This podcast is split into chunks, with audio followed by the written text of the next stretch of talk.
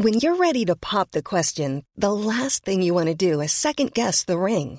At Bluenile.com, you can design a one of a kind ring with the ease and convenience of shopping online. Choose your diamond and setting. When you find the one, you'll get it delivered right to your door. Go to Bluenile.com and use promo code LISTEN to get $50 off your purchase of $500 or more. That's code LISTEN at Bluenile.com for $50 off your purchase. Bluenile.com code LISTEN. Heraldo Radio. Inicia. Las noticias de la tarde con Jesús Martín Mendoza. En Heraldo Radio.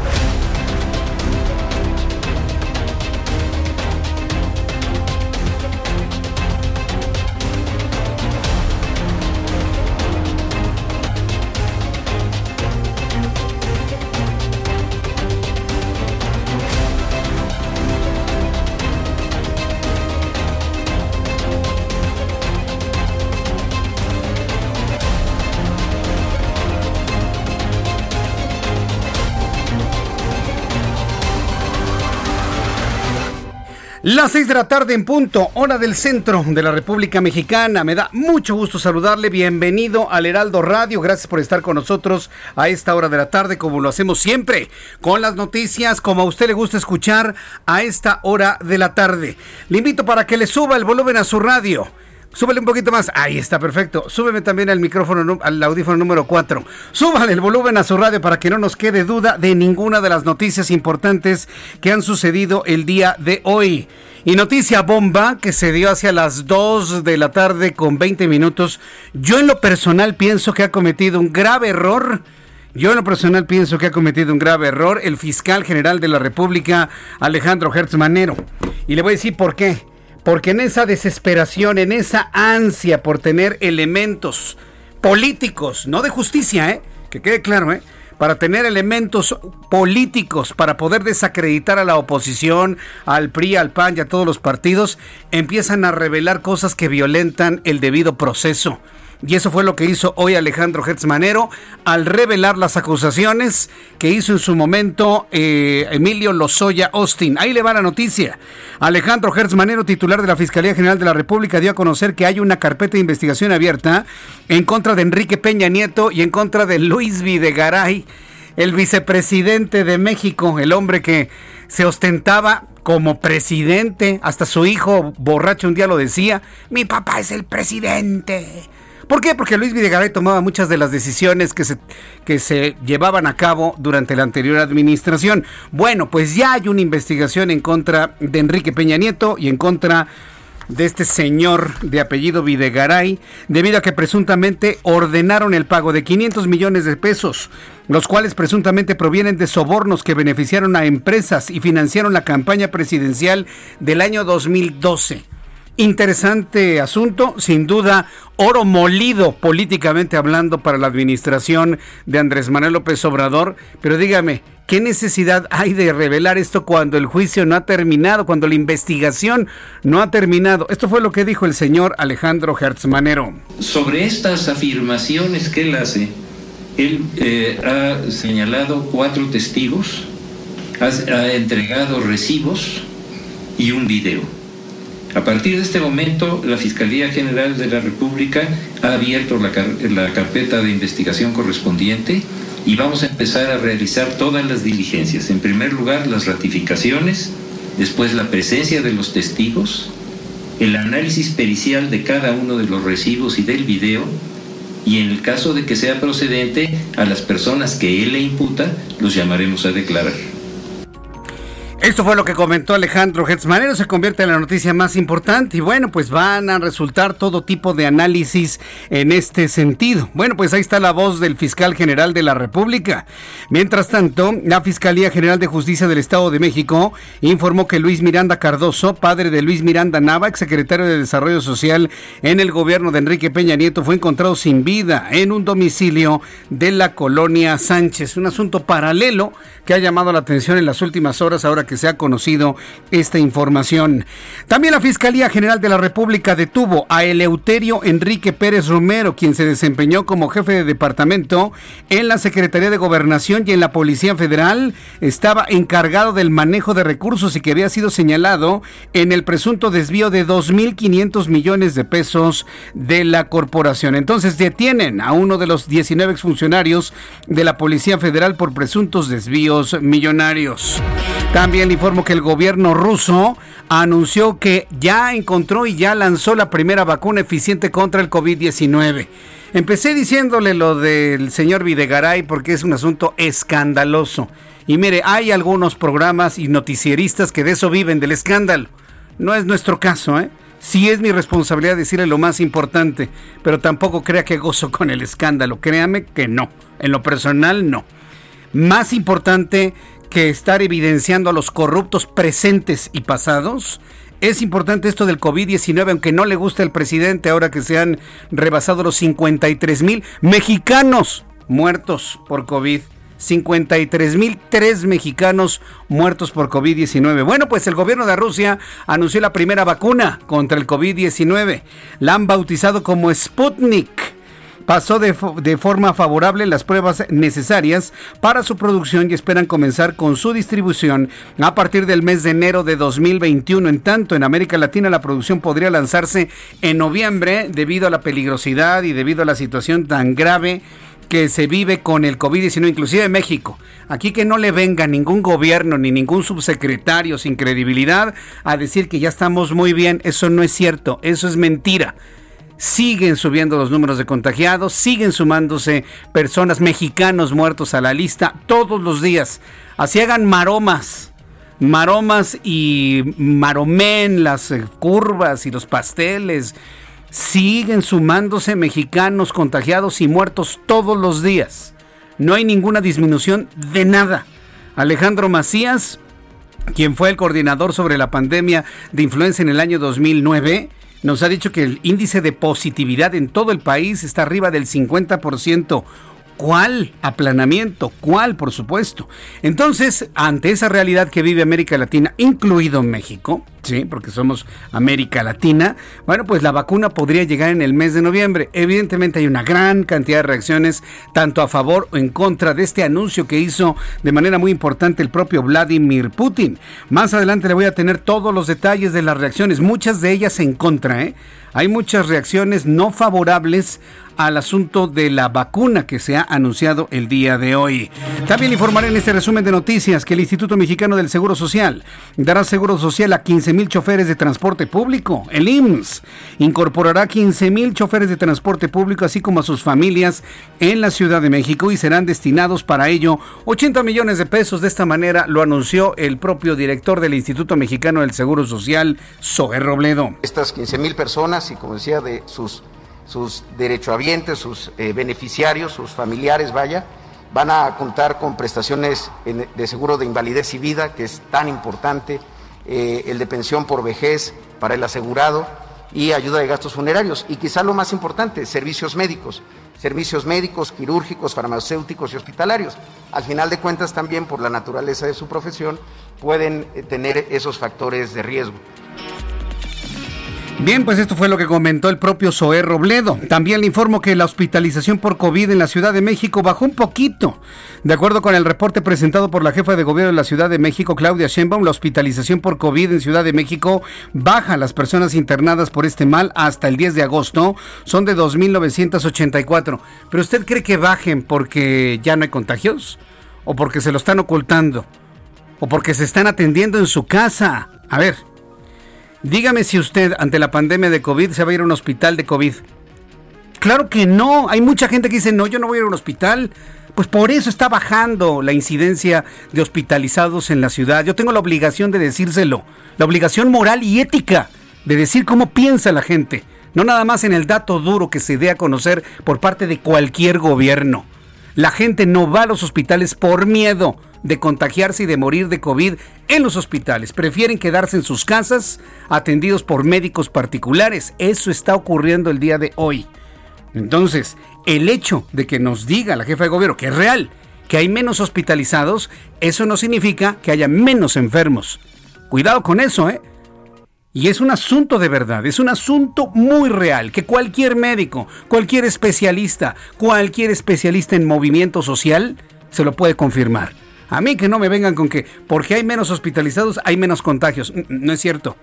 Hay mucha gente que se queda en su casa, prefieren morir en su casa en caso de los casos graves, prefieren morir en su casa que en un hospital.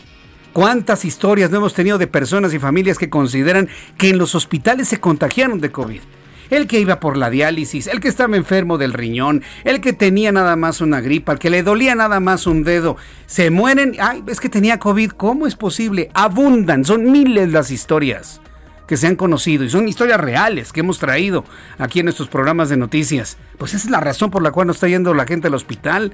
Por favor, yo creo que cualquier gobierno en el país debe también tener un poquito de sensibilidad en este sentido. ¿Ok? Ya no están yendo a los hospitales. ¿Dónde se está quedando toda la gente que resulta positiva en las estadísticas que se tienen? Nos vemos obligados también a plantearlo para que usted me comparta historias a través de Twitter, arroba Jesús Martín y a través de mi cuenta de YouTube, Jesús Martín.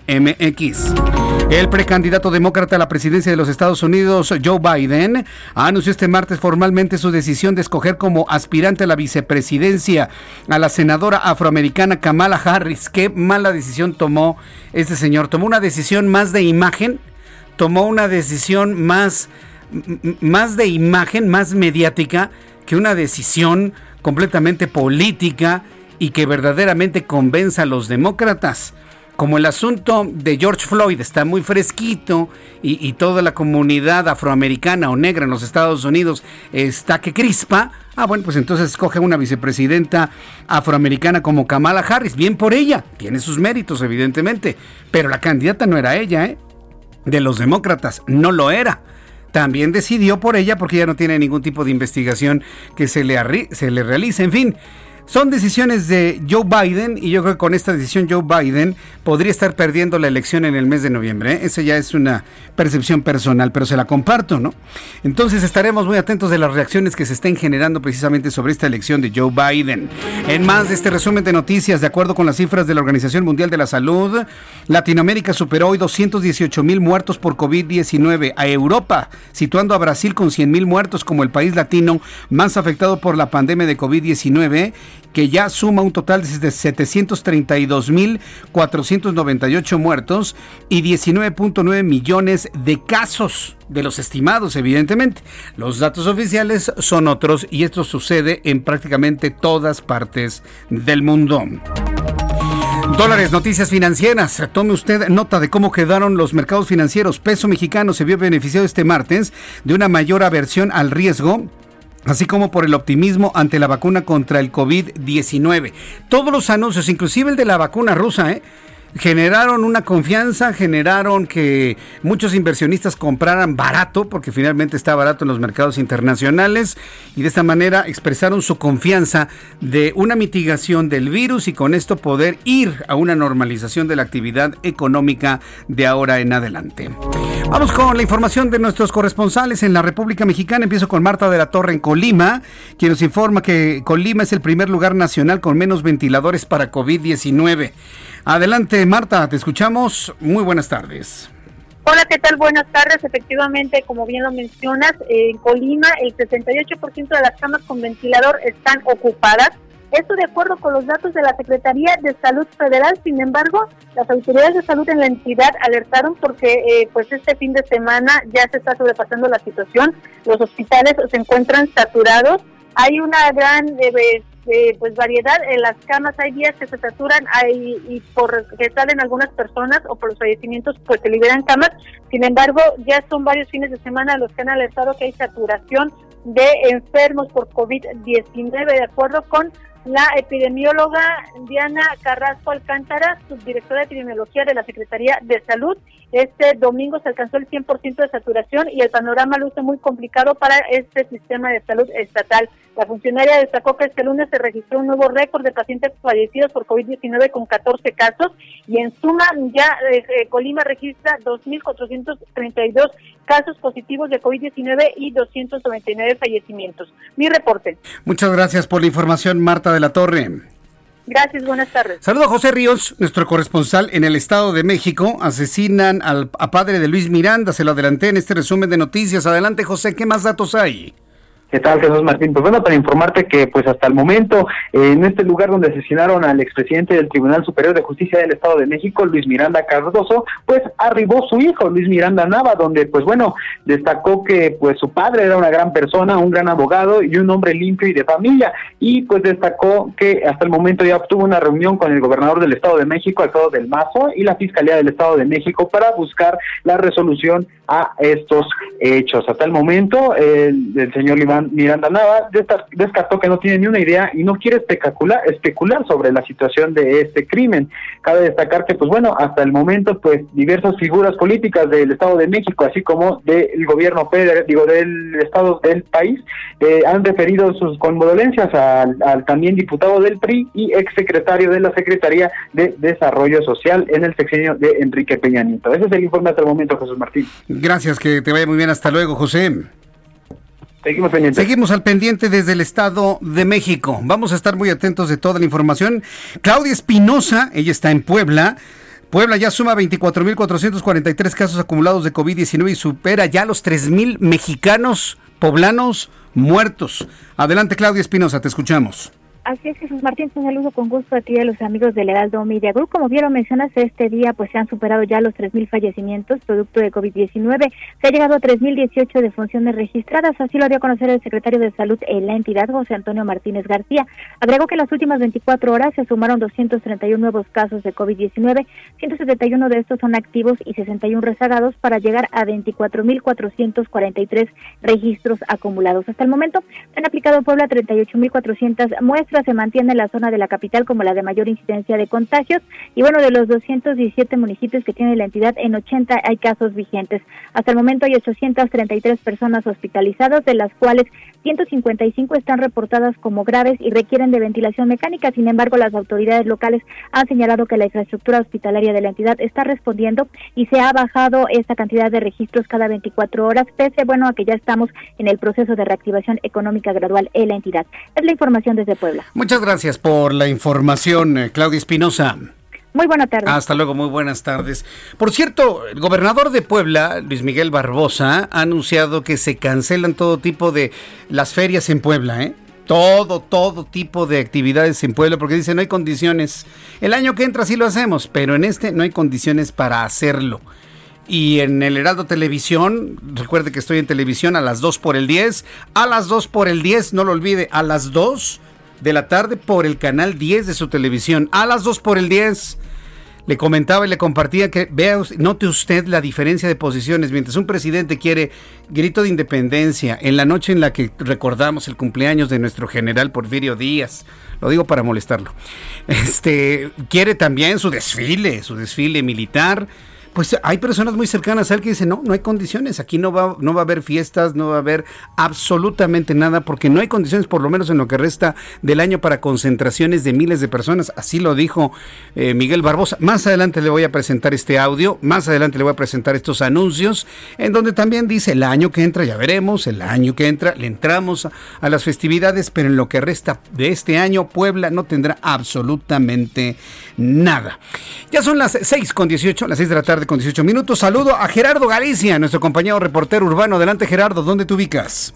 En la zona norte de la capital, Jesús Martín, sobre la avenida Jarrín, justo frente a las inmediaciones de la Fiscalía especializada en feminicidios. En este punto tuvimos la presencia de un grupo de feministas, están exigiendo justicia por el caso de Marichuy, jovencita del, del Instituto Politécnico Nacional que fue asesinada en 2016. Se exigió Jesús Martín la reclasificación. Se investigaba como homicidio este caso y están exigiendo que se investigue como feminicidio. Hubo respuesta favorable, ingresaron familiares de Marichuy a este inmueble y ya por este motivo comienzan a retirarse. Para nuestros amigos que están utilizando Avenida Jardín del Eje 3 Norte hacia el circuito interior, únicamente hay que tener precaución justo llegando al número 356 donde se ubica la Fiscalía Especializada en Feminicidios, también alberga la Fiscalía Antisecuestros. Y por lo pronto, el reporte. Muchas gracias por la información, Gerardo Galicia. Hasta luego. Hasta luego. Alan Rodríguez, ¿en qué zona de la ciudad te encuentras? Adelante. Jesús Martín, excelente tarde recorriendo el eje central Lázaro Cárdenas y es que en estos momentos entre la avenida Popocatépetl y Cumbres de Maltrata presenta asentamientos provocados por el cambio de luces del semáforo. Son muchos los vehículos que se dirigen hacia la zona centro de la capital. Tenemos una tarde nublada y ya con lluvia leve además de pavimento mojado en la zona de la avenida Vertis y es que desde el cruce con municipio libre hasta la zona de viaducto encontrarán buen avance para nuestros amigos que también se dirigen hacia la zona centro de la capital. Es una buena alternativa en dirección al sur la vialidad también es constante. Después del cruce con viaducto la avenida José María Vertis presenta asentamientos por el cambio de luces del semáforo, esto entre la zona del viaducto y hasta la avenida Río de la Loza. Por lo pronto, Jesús Martínez, el reporte que tenemos de la vialidad. Muchas gracias por la información. Eh, gracias. gracias. Alan Rodríguez, que te vaya muy bien. Y así con todos nuestros compañeros reporteros urbanos le informaremos por dónde sí, por dónde no. Ya amenaza lluvia, ¿eh? Ya amenaza un aguacerito que de verdad nos va a dar un dolor de cabeza en el centro de la Ciudad de México. Por favor, tómelo en cuenta y en un ratito más le informaré. Cuando el reloj marca las 6 de la tarde con 20 minutos, las 6 de la tarde con 20, vamos a escuchar a mi compañero Abraham Arreola. Hace una revisión de lo que sucedía un día como hoy, 11 de agosto, en México, el mundo y la historia. Adelante, Abraham. Bienvenidos Jesús, amigos Orlando. Esto es un día como hoy en la historia 11 de agosto. 1959 nace Gustavo Cerati, cantautor y guitarrista, leyenda del rock argentino, vocalista de la banda Soda Stereo. 1967 nace Enrique Bombori, cantautor español de la banda Héroes del Silencio. Mientras tanto, en México en 1859 el presidente Benito Juárez expide la ley sobre días festivos civiles. 1945 se crea el gobierno del Distrito Federal, el cual sustituye al Departamento Central. Mientras tanto en el mundo, en Argentina se celebra el Día del Nutricionista y en Colombia es el Día de la Independencia de Antioquía. Y en El Salvador también es el Día del Nutricionista y por supuesto el Día del Economista. Amigos, esto ha sido un día como hoy en la historia. Gracias Abraham Arreola, ahora sí me dejaste pensando, ¿nutricionista o nutriólogo? cuál es la diferencia? ¿Nutricionista o nutriólogo? Ahorita le voy a preguntar, ¿no? Seguramente alguien del público, que es un público muy, muy exquisito, muy preparado, muy conocedor de las cosas, me van a decir cuál es la diferencia entre uno y otro. El reloj marca las 6 de la tarde con 22 minutos. Antes de ir a los anuncios, antes de ir a los anuncios, eh, por cierto, que vamos a regresar con todo este asunto de lo que ha declarado Emilio Lozoya. Ya sabe que Emilio Lozoya, el exdirector de, de Petróleos Mexicanos, para que nos quede claro, ¿no? Independientemente, ay, y lo voy a entrevistar y, vamos a hablar con Luis Videgaray. La verdad, no han sido personajes, personajes de los cuales tengamos que enorgullecernos. Y luego los medios de comunicación, y lo digo como una autocrítica, caemos en la apología del crimen. Convertimos a señalados, convertimos a estos oscuros personajes en verdaderos héroes, ¿no? En el centro de la atención. Y le voy a decir una cosa, ¿eh?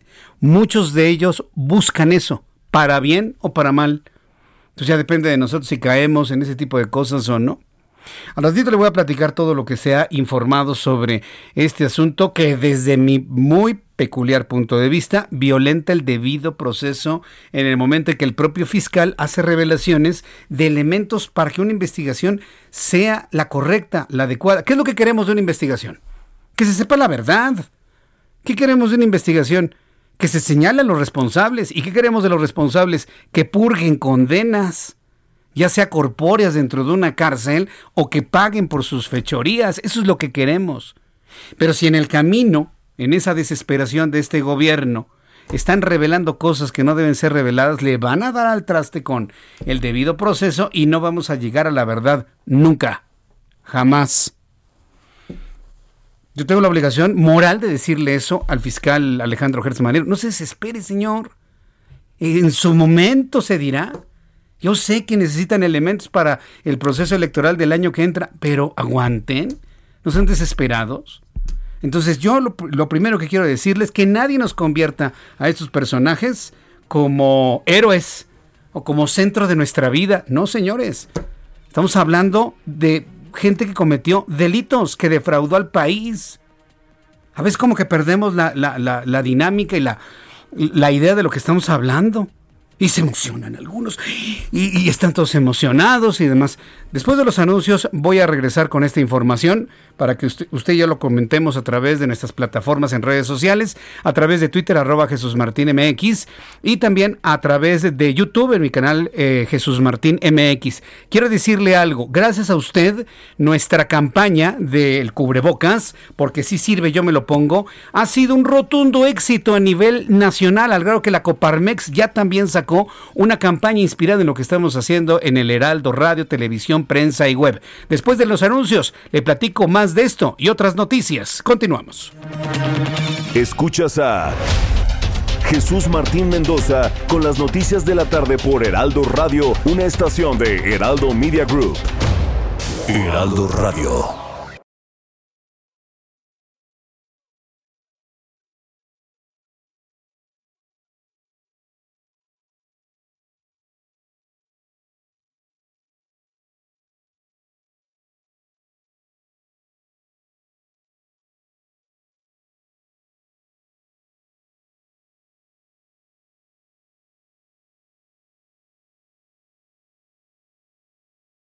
Escucha la H. Heraldo Radio. Escucha las noticias de la tarde con Jesús Martín Mendoza. Regresamos.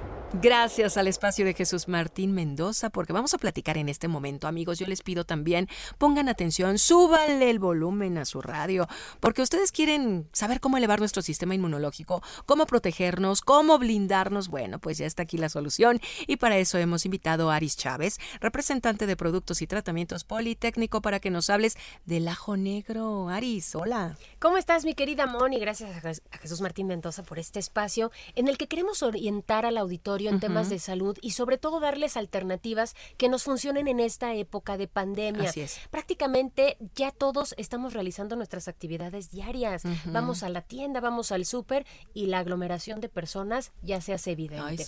Y con esto, desgraciadamente, una mayor probabilidad de contagio. Y además de usar el cubrebocas, de ponernos nuestro gel antibacterial, de tener eh, sana distancia, si una pequeña partícula por ahí se escapara, realmente nuestro sistema inmunológico estaría preparado. lo tenemos. Que sí. Ese es la mejor, el mejor panorama.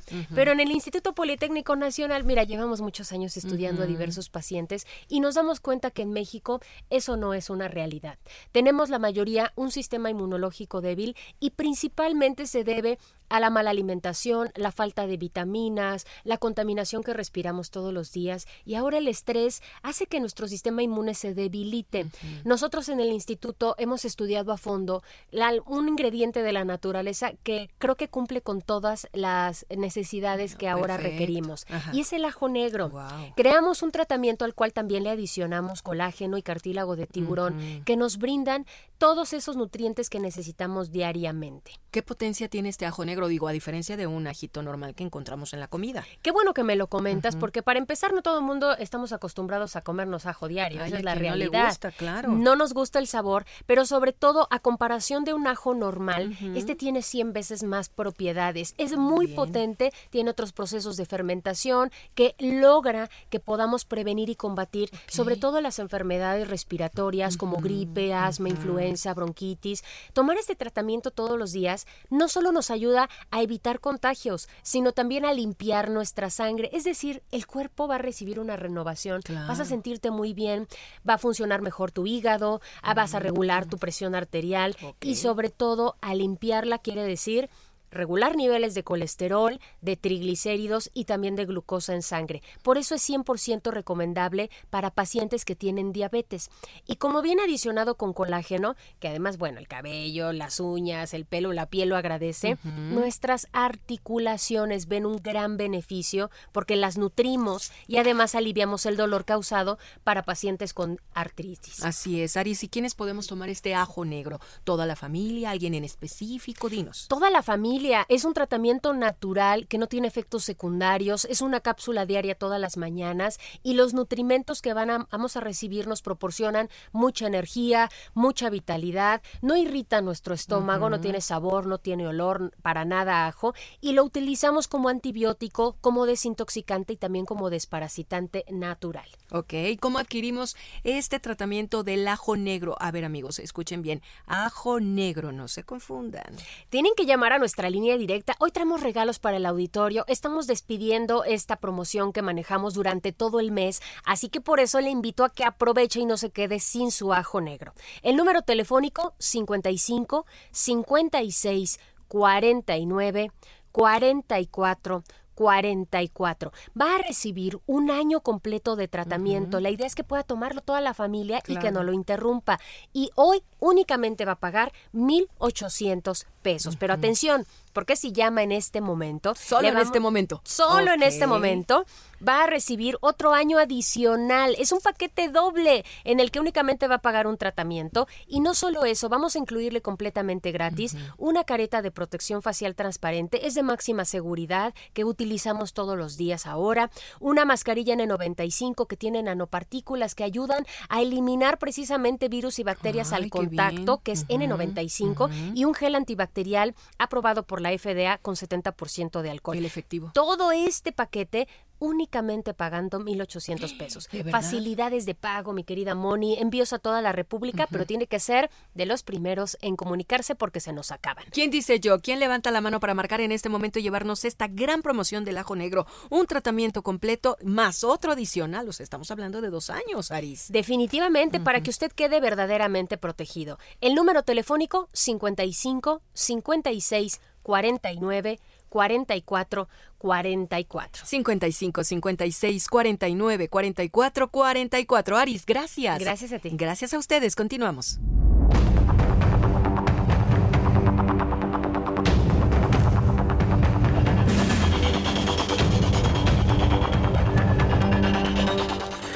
Ya son las 6 de la tarde con 35 minutos, hora del centro de la República Mexicana. Continuamos en el Heraldo Radio, en esta enorme red de emisoras en toda la República Mexicana, el sur de los Estados Unidos. Me da un enorme gusto saludarle a esta hora de la tarde. Yo soy Jesús Martín Mendoza y vamos con la información importante. Empezamos con Francisco Villalobos de los Estados Unidos en el Heraldo Televisión.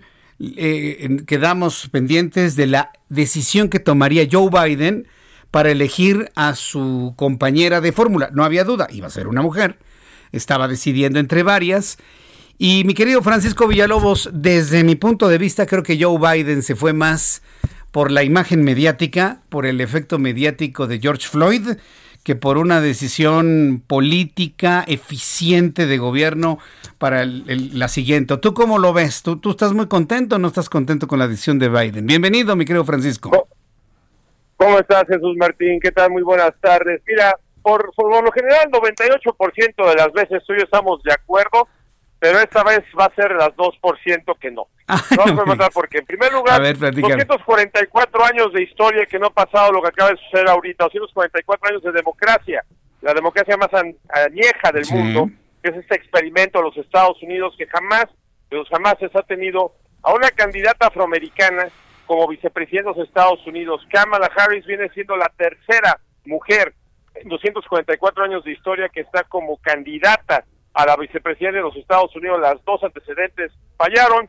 Geraldine Ferraro en la década de los 80, el escandaloso desplome de Sarah Palin que le causó mucho, mucho a John McCain en el 2008 cuando Barack Obama se convirtió en el primer presidente afroamericano. Y hoy, Kamala Harris, hija de inmigrantes, hija de Francisco, le volvemos a marcar, ¿no? En eso tiene razón Francisco Villalobos. Si, si, hablamos de un asunto de carácter histórico, evidentemente Joe Biden acaba de marcar un hito en la historia de los Estados Unidos. Elegir por primera vez a una mujer afroamericana. Presidente afroamericano, ya lo tuvieron, se llamó, se llamó Barack Obama. Sin embargo, eh, ahora una mujer afroamericana que de alguna manera vendría a recobrar ese sabor que generó la campaña y la elección de Barack Obama. Es lo que está buscando Joe Biden. Y, ese es mi punto de, crítica, ¿no? No lee suficiente su oferta política Joe Biden, que tenga finalmente que encontrar nuevamente en, en una persona afroamericana, el, tener el jale electoral. E, entiendo la parte histórica, mi querido Francisco Villalobos, pero ahora reflexionar con el público que Biden está tratando de recobrar ese sabor, ese, esa emoción que se vivía cuando eh, Barack Obama se, se, levantó como candidato de los demócratas hace ya bastantes años a la, a la Casa Blanca. Y ahora como que Joe Biden quiere recobrar precisamente ese ánimo o esperanza, ¿no? tú cómo lo ves? Bueno, como estaba diciéndote antes de que se cortara esta cosa, ¿Sí? este, 244 años de historia que trae a Cámara a una mujer afroamericana como candidata a la vicepresidencia de los Estados Unidos, antecedentes de mujeres, ya lo informado en los 80, también que este, este, Sarah Palin en el 2008 con McCain y ahora Kamala Harris. Ahora, ¿por qué Kamala Harris por encima de Susan Rice, que en papel Susan Rice era asesora de la Seguridad Nacional bajo el, este, la administración Obama, estuvo ahí en la mesa de decisiones cuando fueron tras Osama Bin Laden en aquel mayo del 2000, creo que es el 2010, cuando abaten a, este, al autor intelectual de los ataques del 11 de septiembre, la victoria diplomática más importante y militar también más importante de Barack Obama, ahí estaba Susan Rice. Todo indicaba, para mí, en mi opinión, que iba a ser Susan Rice por la experiencia, la capacidad y los conocimientos de inteligencia altamente secretos que no tiene Kamala Harris. Pero lo que le faltaba a Susan Rice es un factor que, la verdad, te soy sincero, no tuve muy en cuenta, el hecho de que Susan Rice en la vida ha tenido que tener su nombre en una boleta electoral y eso cambia muchísimo. El correr para presidente de los Estados Unidos, Jesús Martín, sea en China, sea en México, sea en los Estados Unidos, es otro mundo. Y Kamala Harris demostró en los debates presidenciales en la primaria que no solamente es una mujer capaz, inteligente, pero que no se tiente el corazón a la hora de ir con el contrincario, no le, no le alcanzó para poder ganar este, las, las, las primarias y eventualmente la candidatura del Partido Demócrata, pero por lo menos demostró que sí puede pelear y a la hora de los debates, a la hora de los ataques, aunque nunca va a debatir en contra de Donald Trump cara a cara porque va a ser contra Mike Pence, si es que Mike Pence llega a ser el candidato junto con Trump para la reelección, este, yo creo que Kamala Harris lo va a hacer bastante, bastante bien. Lo malo, obviamente, al tener experiencia política, tienes también un historial político que te pisen, que te cuestionen, que te digan por qué decidiste acá, por qué votaste por acá, pero yo creo que suma, suma muchísimo porque antes, repito, 244 años de historia se hice muy fáciles, pero cuando has sido mujer en este país, votando en los últimos, ¿qué te gustan? 75 años ya sin problemas, 70, 60 años ya sin problemas. Y todo lo que sacrificaste, todo lo que te tragaste, todas las veces que tuviste que caminar kilómetros para ir a un baño, simplemente por tu color de piel, simplemente por ser mujer y negra, créeme, créeme compañero, que el día de hoy es un gran día para las afroamericanas, no solamente de esta generación, sino de 400 años, cuando fueron traídas como esclavas junto con sus maridos desde África a este país.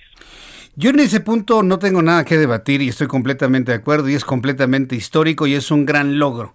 Aquí el asunto es que los otros millones de estadounidenses verdaderamente estén convencidos, se sacudan su discriminación nata y, voten por esa fórmula. ¿eh? Aquí el asunto es que verdaderamente esto cambie pues la mentalidad del votante estadounidense fuera de todo tipo de discriminación, algo que se antoja complicado. Por eso, por eso mi pregunta y mi duda, ¿no? Si fue la mejor elección de Joe Biden, no por un asunto histórico, sino por un asunto de eficiencia electoral en función de cómo piensan los, los güeros, los meros gringos, los que van y, y, votarán el próximo 3 de noviembre, Francisco.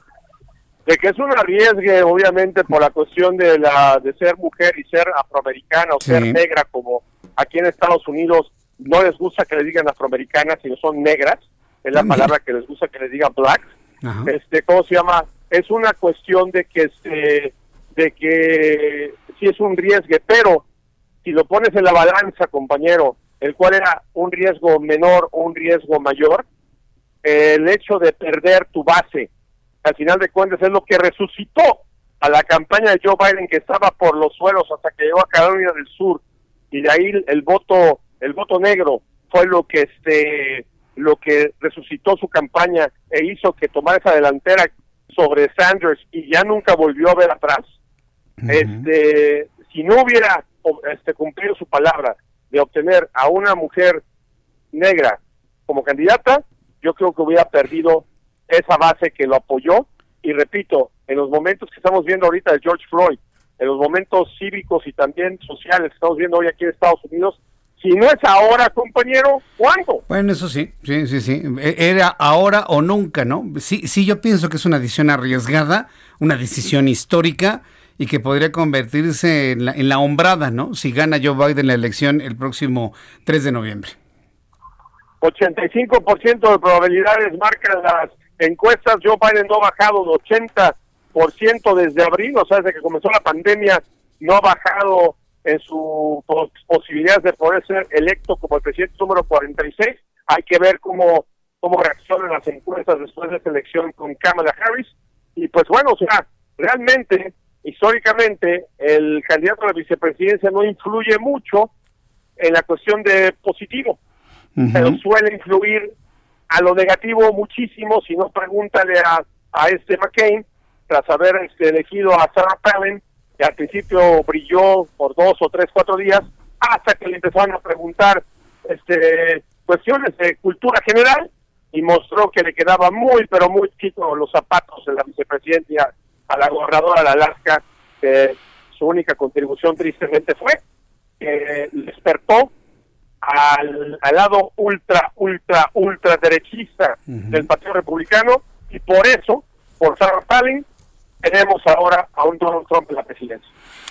Bien, pues vamos a ver, ¿sabes qué me resulta muy interesante? ¿Cómo se van a comportar las encuestas? Va, a ser muy interesante. ¿Cuándo consideras tú que tendríamos la primera encuesta confiable de, qué entidad allá en los Estados Unidos para ir tomando temperatura del, del efecto de la decisión de Joe Biden? Mira, este, la semana que entra comienza la, este, las convenciones virtuales demócratas, porque hay que recordar que estas elecciones son totalmente diferentes a los 244 años de democracia que siempre menciono, este, estas van a ser virtuales, no va a haber no haber multi, este, discursos con muchas multitudes y demás. Entonces va a ser muy interesante. Históricamente, después de las después de las convenciones este, del partido, se dispara el candidato, o sea, se espera que tenga Joe Biden un pompa adicional, si tiene ahorita el 85%, es probable que repunte a 93 o 94, a menos que Donald Trump le ayude diciendo algún disparate como suele hacer en sus conferencias de prensa. Eh, yo pienso que ya confiable, confiable cómo está el asunto, va a ser después de las, este, dos semanas después de las, este, eh, de las convenciones tanto demócratas como republicanas, porque la republicana es una semana después que la demócrata, y previo al debate presidencial, el primero que será entre Biden y este y el señor Trump. Entonces yo pienso que yo más o menos que te gustan finales de septiembre, primer, principios de octubre, mediados de septiembre, principios de octubre, yo pienso que la temperatura va a ser más confiable que esos repuntes que vamos a ver en las encuestas en los próximos días. Bien, bueno, pues estaremos atentos de, de comentarios de Joe Biden de la propia candidata Harris, del propio Donald Trump. ¿No ha tuiteado algo Donald Trump en las últimas horas? No, no he revisado su timeline.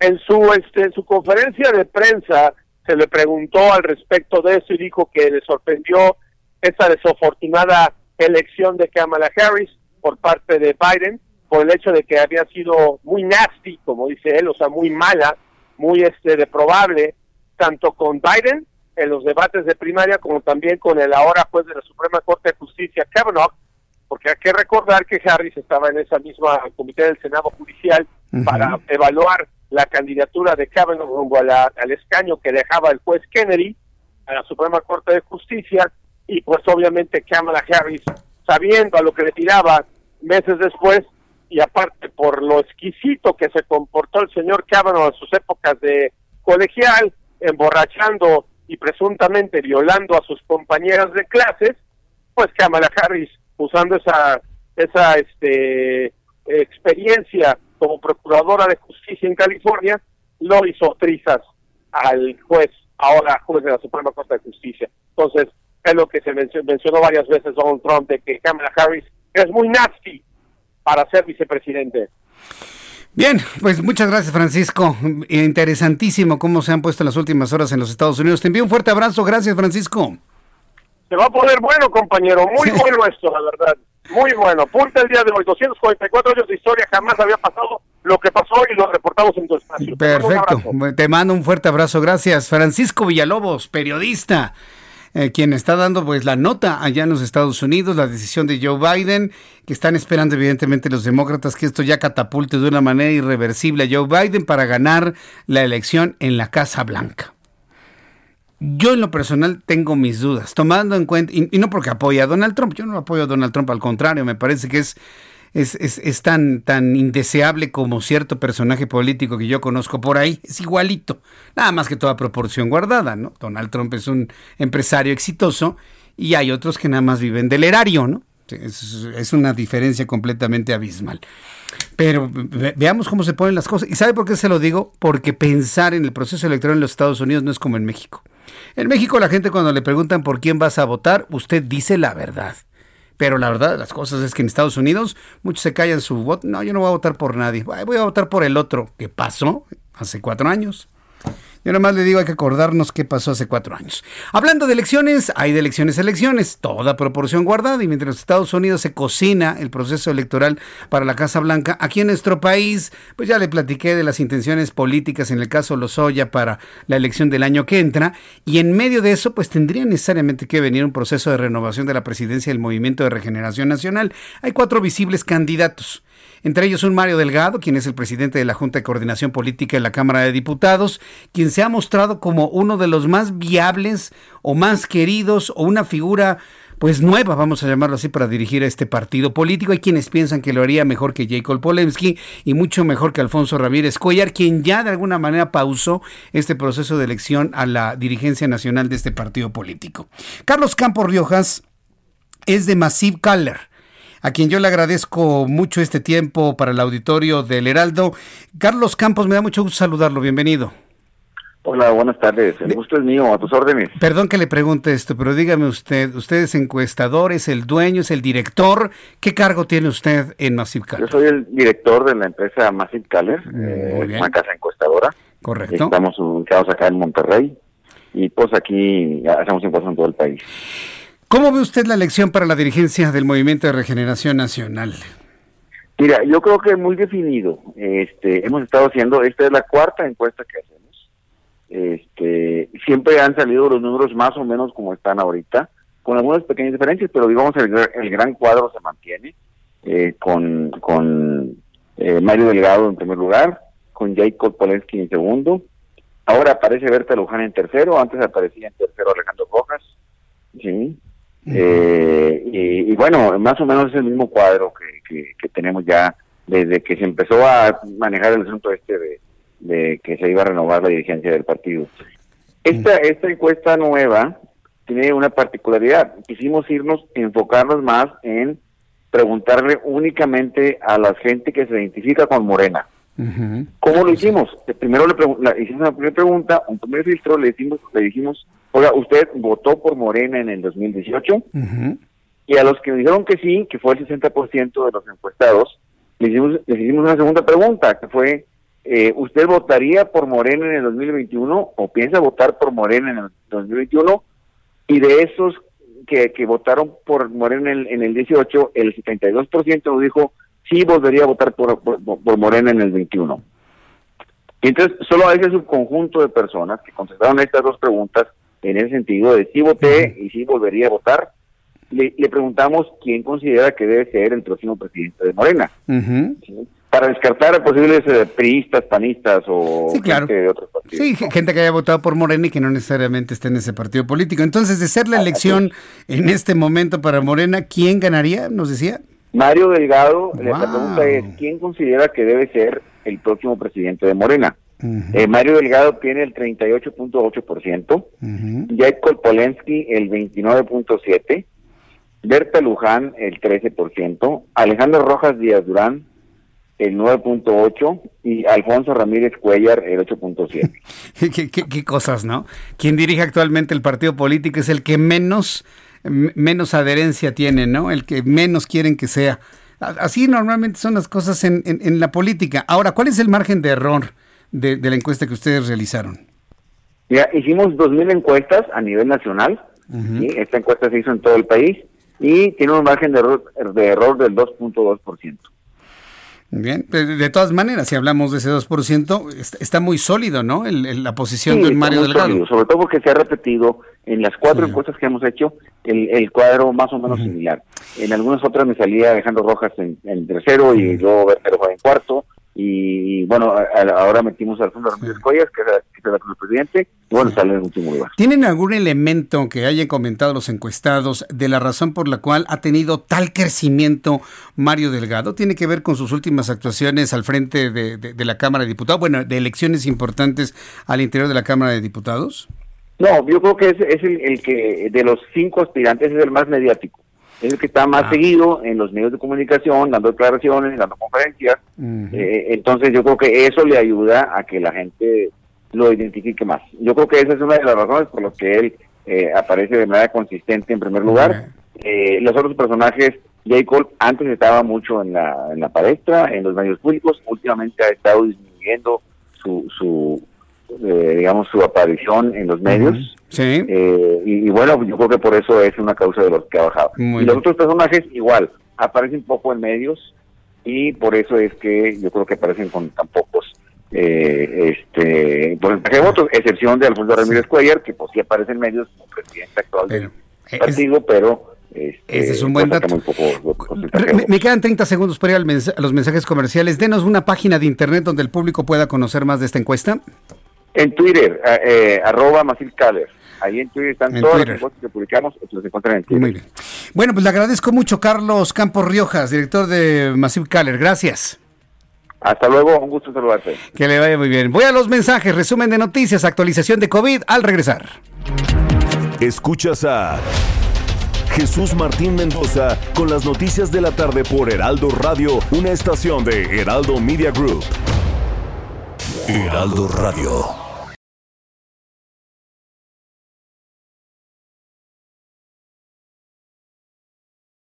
Escucha la H. Heraldo Radio. Escucha las noticias de la tarde con Jesús Martín Mendoza. Regresamos.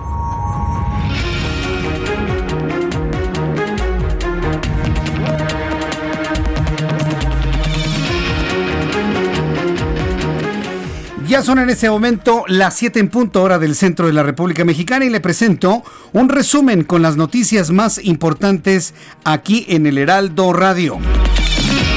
El presidente de la República, Andrés Manuel López Obrador, dio a conocer que se reunió con Claudia Morales, Olga Santillán, Mónica González, quienes están propuestas para la presidencia del Consejo Nacional para Prevenir la Discriminación con APRED.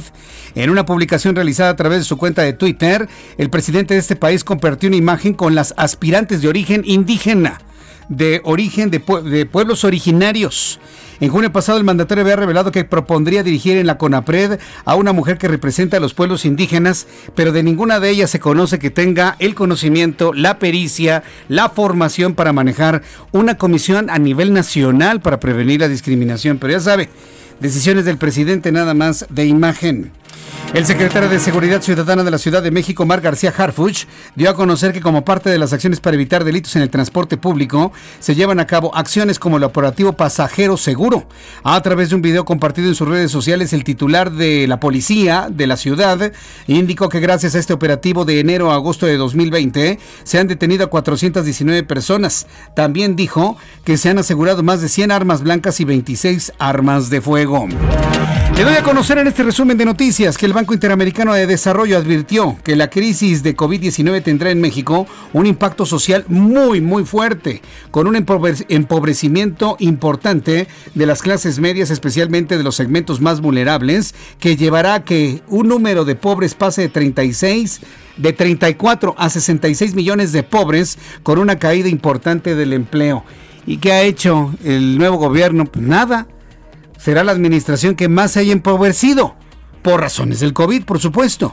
De acuerdo con el estudio de Alpos COVID-19 Retos y Oportunidades, el Banco Interamericano de Desarrollo estima una caída del 4.1% de empleos formales si la pandemia da lugar a una crisis de corto plazo y hasta 14.4% en caso de que ocurra una recesión prolongada. Explicó que la capacidad de recuperación de la economía determinará la velocidad con la que se normalice en el futuro las dimensiones clave para el mercado de trabajo.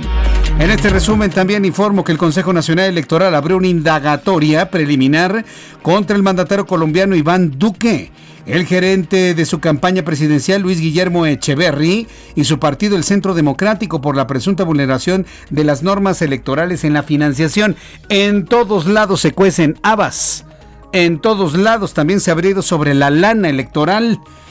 El Consejo Nacional Electoral allá en Colombia, en un comunicado, indicó que la indagación está realizada con, está relacionada con supuestos aportes económicos de un empresario venezolano por un valor de 300 mil dólares a la campaña que llevó a Duque a la presidencia en el año 2018.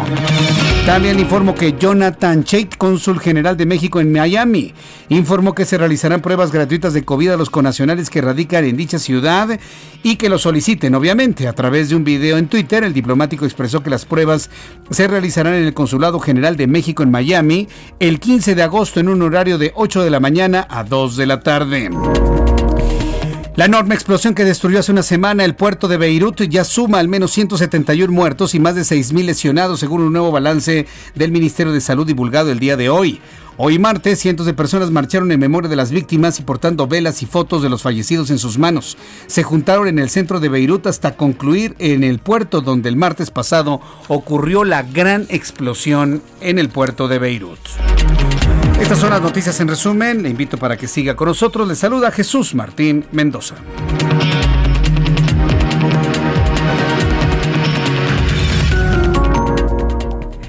Ya son las 7.4, ya son las 7.4, hasta aquí nuestro resumen de noticias y vamos con nuestros compañeros reporteros urbanos. Empezamos con Alan Rodríguez, quien nos tiene información. ¿En dónde te ubicas, Alan? Jesús Martín, excelente tarde, Avenida Fray Servando en estos momentos, desde el cruce con Lázaro Cárdenas hasta la zona del Congreso de la Unión, presenta severos asentamientos, específicamente frente al mercado de Sonora para cruzar la zona de la vida. En estos momentos es muy difícil la circulación. Otro punto conflictivo esta tarde es la avenida Valderas y es que en estos momentos entre Juárez y hasta el cruce con Arcos de Belén presenta obras que reducen a solamente uno los carriles de la circulación. Una alternativa vial para nuestros amigos que se dirigen hacia la zona del viaducto podría ser la avenida Bucareli. Es el reporte que tenemos esta tarde y ya con ligera lluvia en la zona centro de la capital. Muchas gracias, Alan. Al pendiente, buenas Al pendiente, que te vaya muy bien. Gerardo Galicia, ¿en qué punto te encuentras de la ciudad? Adelante, Gerardo zona norte de la capital, Jesús Martini, tenemos información para nuestros amigos que van a utilizar el circuito bicentenario su tramo Melcholo Campo. Para nuestros amigos que dejan entrar la zona del Paseo de la Reforma, del Eje 1 Norte y se dirigen a la raza, van a encontrar ya el circuito bicentenario completamente saturado. Hay que manejar con mucha paciencia. En algunos tramos están avanzando mejor los laterales, así que pueden funcionar como alternativa. Únicamente van a encontrar rezagos en los eh, cruces con semáforo. Y el sentido opuesto está avanzando un poco mejor, aunque ya llegando a la zona del Paseo de la Reforma y si van a continuar hacia Constituyentes, nuevamente encuentran problemas para transitar. Y ya por algunos momentos comienza a sentirse una, un ligero chipichipi, así que habrá que tomar en cuenta y manejar con precaución. Y de momento, Jesús Martín, el reporte. Muchas gracias por la información, Gerardo. Hasta luego, que te vea muy bien, Gerardo Galicia, con la información aquí en la capital de la República. Saludos a nuestros amigos en todo el país. Les recuerdo que estamos en nuestra plataforma de YouTube, Jesús Martín MX. Ahí es donde me manda usted comentarios, opiniones. Muchas gracias a Cris Rodríguez por sus comentarios a esta hora de la tarde. También para Esther Hernández, Edith Reyes, Cande Apolinar, Víctor L, Zapatito Viejo. Qué gusto saludarte, Zapatito Viejo. Me dicen que no, que no escuchaban. Ahora sí, ya me escucha usted bien. Eh, Laura Medrano, Luis Salinas, también muchísimas gracias para Nam Nam también. Héctor Ugarte que tuvo que hacer una cuenta este, alterna porque por alguna razón desconocida, extraña, lo bloquea sin querer. Pero bueno, ya sabe que uno cuando está manipulando el teléfono de repente oprime cosas que uno no quisiera. Y bueno, pues gracias a todos nuestros amigos que nos siguen a través de YouTube, en el canal Jesús Martín MX. Yo le invito para que se una a esta gran comunidad, este gran grupo de amigos que ya desde hace muchos meses, no, ya más de un año, ¿eh? Nos hemos estado saludando a través de esta plataforma y bueno, se ha hecho una comunidad verdaderamente extraordinaria con gente a favor y hasta en contra, ¿eh? pero los que están en contra participan de una manera muy, muy, muy dinámica. Bien, con las noticias importantes de este día, sí, decirle que la Fiscalía General de la República, que yo sigo insistiendo que cometieron, bueno, ya veremos cómo se da todo esto, a ver si los abogados de los Oya no empiezan a hablar de la violación al debido proceso, o a menos que eso estén buscando, ¿no? Que se mediaticen sus declaraciones. Inició una investigación para conocer si el expresidente Enrique Peña Nieto Luis Videgaray presuntamente ordenaron el pago de alrededor de 500 millones de pesos, dinero proveniente de sobornos o Derbrecht, que fueron utilizados para financiar la campaña presidencial en 2012 y los cuales beneficiaron a una empresa. Ahora nos van a decir que Enrique Peña Nieto ganó porque había más dinero. Digo, creo que usted y yo ya somos lo suficientemente adultos y sabemos perfectamente bien que eso no, eso no es cierto, ¿no? Ahora resulta que el que tiene más dinero gana. ¿Qué está comprando el proceso electoral? Habrá que preguntarle al INE a ver si está, o al IFE, a ver si están de acuerdo en ese señalamiento. ¿O por qué? Porque se ven más y compran más espectaculares. No, por Dios. Es que compraron más varilla y compraron más bultos para comprar el voto. Dígame cuál es la relación, ¿no? Entre el partido que tiene más dinero y gana, ¿no? Porque compra más voluntades. Porque compra más voluntades. Bueno, el caso es que por ahí va el asunto, ¿no? Ahora nos van a salir con que Peña Nieto ganó porque tenían más dinero.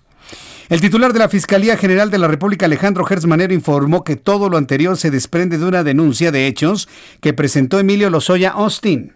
Insisto, yo no sé si Emilio Lozoya quería que se mediatizara así o no. Y si no, bueno, pues entonces ya estamos en el supuesto de la violación al debido proceso. Pero bueno, pues se ve que tienen una prisa tremenda ¿eh? para generarle a la opinión pública esos priistas, esos panistas. No, yo voy a volver a votar por López Obrador aunque él no esté participando en la elección. Pero en el proceso electoral del año que entra, va a ver usted una bola de desconocidos, a una bola de desconocidos y desconocidas que van a tener que asociar su rostro desconocido, su pasado desconocido, su actividad desconocida a la foto del presidente. ¿Ah, cuánto? ¿A que eso va a suceder el año que entra? ¡Uh! Pero por supuesto, como que me dejaré llamar Jesús Martín Mendoza, ¿eh? Eso va a suceder una bola de desconocidos en espectaculares y en todos lados con su fotito abrazando a López Obrador. Y así es como van a hacer campaña. Mejor ni lo hagan porque ya sabemos, ya sabemos cómo lo van a hacer. Bueno, el caso es de que el señor fiscal, Alejandro Gersmanero, bueno, pues reveló toda esta información que obra en esta declaración de Emilio Lozoya quien como prueba ofreció cuatro testigos, documentos, un video, los cuales serán analizados y a partir de ellos se determinará si judicializa la carpeta de investigación. Ay, don Alejandro, ya mejor presente el video, hombre, y aquí se lo va a mandar, a, se va a filtrar, se lo van a filtrar a alguien, a una televisora, esta u otra o la que sea, y vamos a conocer el video de Emilio los y ¡Ah! ¡Qué corruptos, ¿verdad? Esto fue lo que dijo el señor fiscal el día de hoy sobre estas afirmaciones que él hace, él eh, ha señalado cuatro testigos, ha, entregado recibos y un video.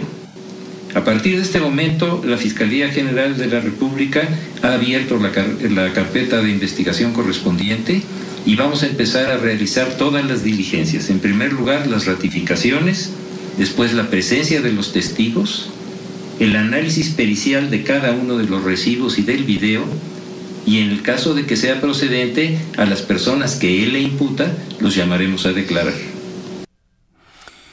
Bien, pues esto es lo que esto es lo que comentó el fiscal Alejandro Hertz Manero. Tengo la línea telefónica Ana Lilia Pérez, Ana Lilia Pérez Mendoza. Ella es periodista, es escritora, usted la conoce.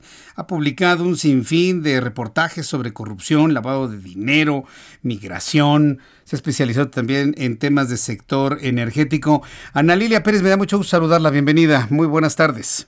Buenas tardes para usted y todo su auditorio. Gracias por tomar la llamada telefónica. Una primera impresión de lo que ha revelado el fiscal Alejandro Hertz Manero sobre esta declaración que habría presentado Emilio Lozoya, donde menciona al expresidente y al señor Luis Videgaray. Una primera impresión, Ana Línea, ¿qué le parece? Pues, pues a partir de esta denuncia de hechos, eh, todo indica que tendrán que ser llamados a comparecer precisamente Enrique Peña Nieto y Luis Videgaray Caso para responder por estas acusaciones que hace Emilio Lozoya quien pasó de acusado a ser acusador con esta denuncia que está presentando y que hoy da cuenta de ello la fiscalía.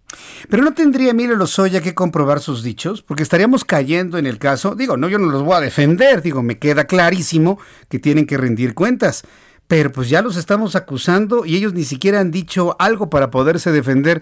No estamos cayendo en esta situación tan lamentable de que con un señalamiento se acusa y ahora el acusado tiene que demostrar su inocencia cuando tendría que ser al revés, en la presunción de eh, inocencia. Eh, Emilio Lozoya está obligado eh, a comprobar y aportar la evidencia de todo lo que está diciendo, sobre todo porque lo que él busca es obtener beneficios bajo este criterio de oportunidad que es lo que está negociando con la Fiscalía. Y recordemos que según el Código Nacional de Procedimientos Penales, el, el criterio de oportunidad le obligaría a él precisamente a aportar evidencia sobre los dichos y sobre los supuestos delitos que habrían cometido superiores. Ya Emilio Lozoya perfilaba que por ahí iría eh, eh, la acusación. Recordemos que cuando fueron las comparecencias, él eh, se dijo utilizado y que iba a presentar pruebas, evidencias. Por supuesto que no basta solo la denuncia, sino la evidencia que, tendría él que estar presentando. Ahora, díganos una cosa, Ana Lilia Pérez, usted como periodista y, profunda conocedora en, en estos temas, ¿qué, qué opinión le merece el hecho de que el propio fiscal general de la República revele esto. Es decir, sabemos que hay un debido proceso que podría estarse violentando ante estas revelaciones. ¿Por qué no respetar la secrecía de una investigación en donde, vaya, entiendo, la sociedad mexicana quisiera la verdad, la aplicación de la justicia al que sea responsable de todos estos hechos, pero pues da la impresión que los objetivos son más, más políticos que de justicia. ¿Usted qué opina de ello?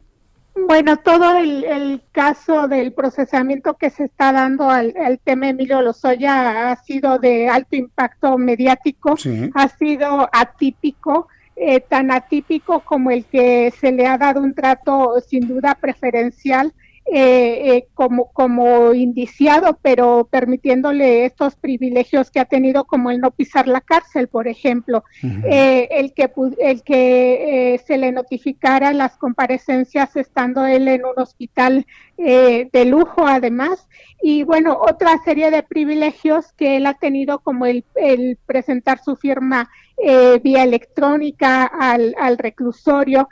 Ahora, eh, es evidente que hay una negociación con la Fiscalía para que él eh, aportara pruebas y evidencias que no sabemos bien a bien hacia, hacia dónde va todo esto.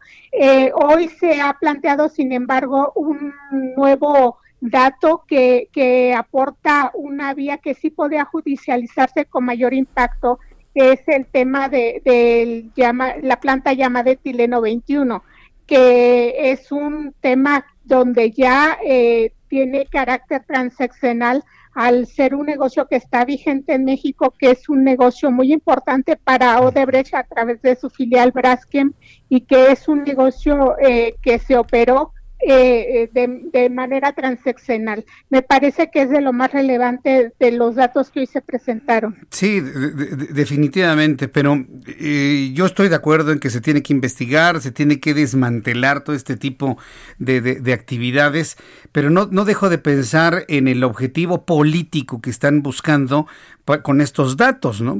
Da la impresión de que hay una prisa de que todo esto salga antes de que inicien las campañas y el proceso electoral del año que entra, Ana Lilia. ¿Usted considera con eso? Bueno, yo he investigado la corrupción en Pemex por casi dos décadas y, puedo, eh, he, documentado ampliamente todo el tipo de operaciones que se hicieron en petróleos mexicanos a niveles em, de funcionarios muy, muy altos eh, y creo que sí es importante que se esté judicializando ah, este tipo de procesos. Sin duda, no, no, sin duda, yo creo que es, es fundamental, pero si esta corrupción viene de dos décadas atrás, pues no nos costaba esperar un año más, ¿no? Para no mezclar una investigación importantísima, justísima, que, se tiene que hacer con el advenimiento de un proceso electoral en donde busca Morena no perder su mayoría en el Congreso. Es decir, e, esto es oro molido para la presente administración para poder señalar a integrantes del PRI, del PAN, del PRD, quienes surjan ¿sí? Como corruptos y de esta manera jalar agua para el molino. ¿No lo vería usted así? Mm, a mí me parece que la corrupción no tiene partido político, corrupción podemos encontrar en todos lados. Yo he investigado la corrupción en el sector energético que ha involucrado a funcionarios de todos partidos y para mí lo más relevante es que sí se procese el tipo de latrocinios que hubo en contra de petróleos mexicanos. Eh, el, el sentido que le da le dará la fiscalía todo esto, pues ya lo veremos a manera en que avance este proceso. Bien, Ana Lidia, pues vamos a ir viendo, ¿no? Cómo avanza el proceso, sin duda de, lo más interesante que ha ocurrido en los, en los últimos años. Y bueno, pues vamos viendo qué es lo que va surgiendo de esto, las reacciones y sobre todo las declaraciones que ya esperamos de los dos señalados en las declaraciones que reveló hoy Alejandro Manero. Ha sido un gusto saludarla en esta oportunidad aquí en el Heraldo, Ana Lilia. Que tenga buena noche. Que igualmente usted, hasta pronto. Es Ana Lilia Pérez, periodista y escritora. bueno, le hemos pedido su, punto de vista, ya que ha seguido precisamente, como nos lo explica, durante 20 años, poco más, la corrupción en petróleos mexicanos. Pero yo, yo, yo sigo pensando, ¿no? Si, si nos hemos esperado dos décadas generaciones completas para que se desmantele toda esta red de complicidades que mantienen o que han dado en resultado la quiebra de una empresa como Petróleos Mexicanos a través de lo que usted me diga, de sobornos, de robos al interior, de guachicoleos, lo que usted quiera, lo que usted me señale. Nos pudimos haber esperado un añito más, ¿no? En lo que se hace la investigación y evitar el conflicto que se, que se avecina de la información que se va a generar con el proceso electoral del año que entra lo que me hace a mí especular. Ya sabe, usted que me conoce hace tantos años, sabe que yo soy súper mal pensado, ¿eh? muy, muy mal pensado. Que se quieren en realidad más que beneficios de justicia, se quieren beneficios político-electorales para el año que entra. Lo que dice Ana Lilia es completamente cierto. Y a ver si efectivamente eso no se constituye en un acto de corrupción a los ojos de México en el futuro. ¿A qué me refiero? A darle tanto privilegio a un hombre como Emilio Lozoya, que hoy vive en, una casa, en una residencia, en un fraccionamiento muy lujoso. Hoy nos lo presentó Luis Pérez Curta. Usted conoce a nuestro compañero reportero, usted lo conoce hace muchos años, un gran reportero de investigación. Bueno, se fue a tocar la puerta del fraccionamiento del Bosque ahí en Camino Santa Teresa, en el sur de la Ciudad de México. Ahí por donde está... Eh, eh, los ingenieros civiles, ahí al sur de la ciudad, de ciudad Olímpica, de la Villa Olímpica. Y ahí tocó la puerta y le preguntó a los vigilantes, ¿es cierto que aquí vive Emilio Lozoya? Y no le quisieron decir absolutamente nada, pero se hizo una investigación en toda la calle en donde le revelaron investigadores, que hay más vigilancia, patrullas, seguridad completa en la zona. Bien, antes de ir a los anuncios, saludo con mucho gusto a Juan Musi, analista financiero aquí en el Heraldo Radio. Mi querido Juan, qué gusto saludarte, bienvenido. Jesús Martín, qué gusto saludarte, muy buenas tardes. Muy buenas tardes, mi querido Juan te comento, esta semana eh, tenemos eh, Junta de, Banco de México. Sí. Es un evento importante.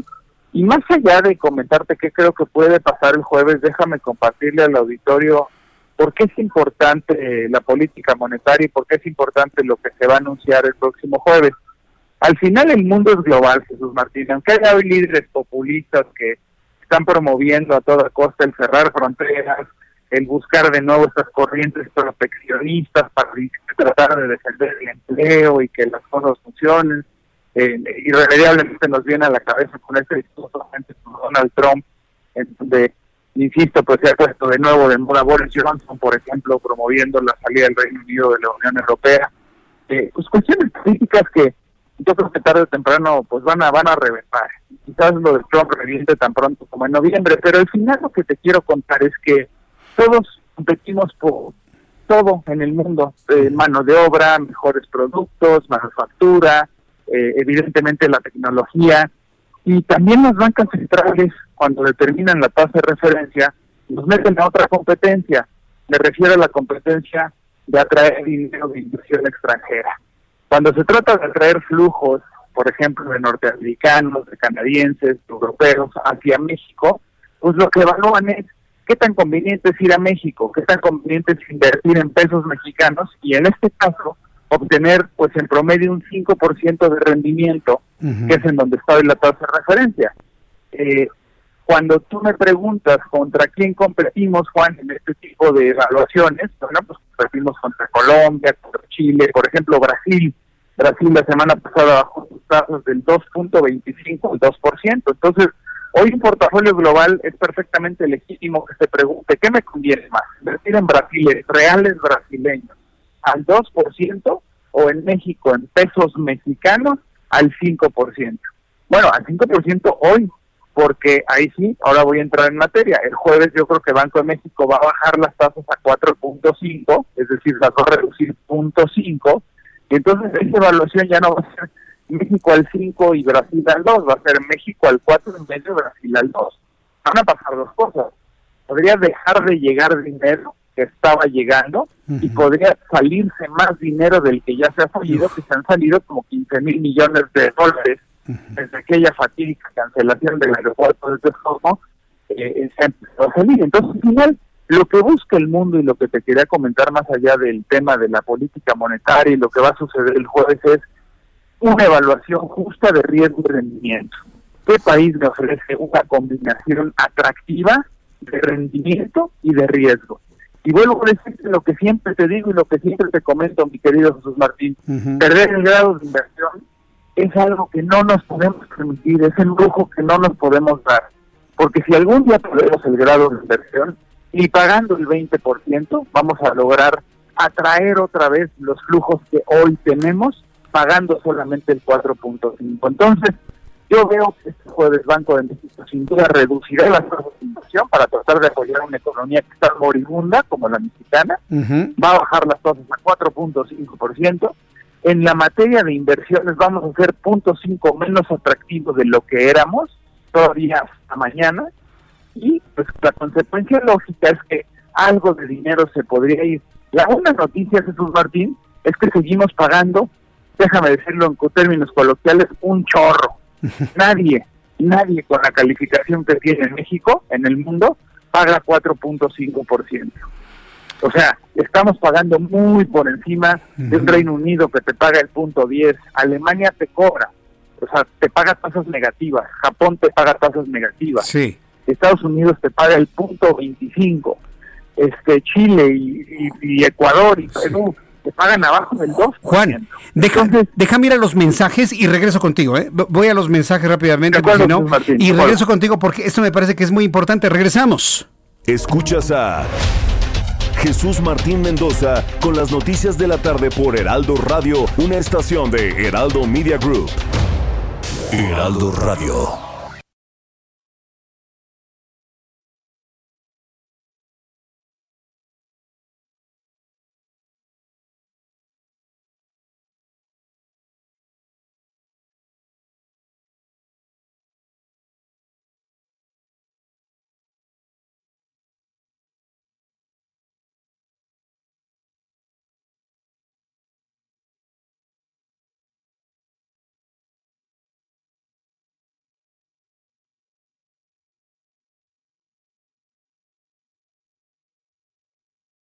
Heraldo Radio. Escucha las noticias de la tarde con Jesús Martín Mendoza. Regresamos.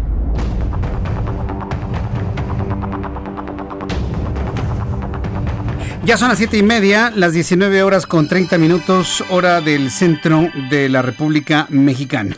En unos instantes le, voy a platicar más. Híjole, es que este tema de los Oya ya como que ya lo tengo medio atravesado, pero me falta decirle algunas cosas de los Oya, pero no.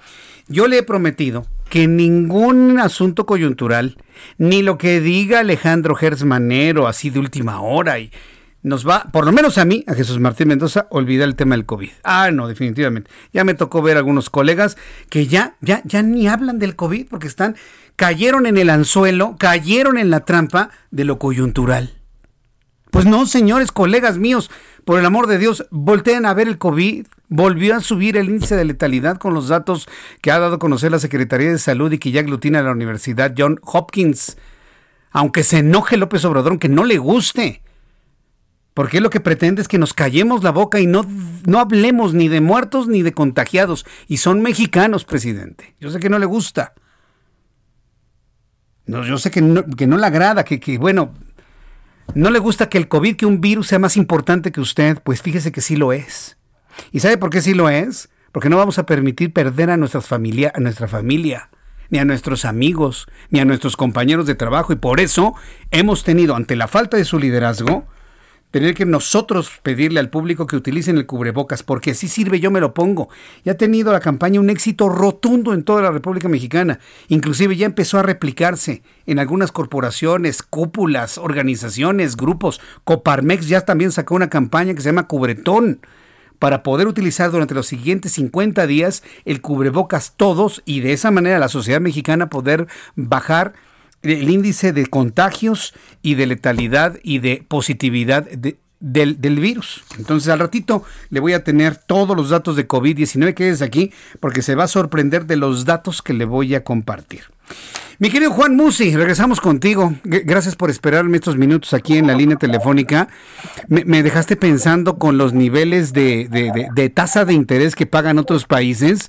Me sorprendiste con Alemania que no paga interés, al contrario, cobra por el manejo del dinero.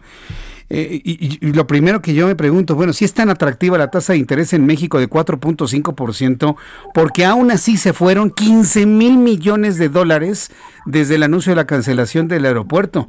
Porque yo, eh, eh, ¿cuál es la medida o el criterio de un, inversión, de un gran inversionista para renunciar a una tasa del 4.5%, estimado Juan?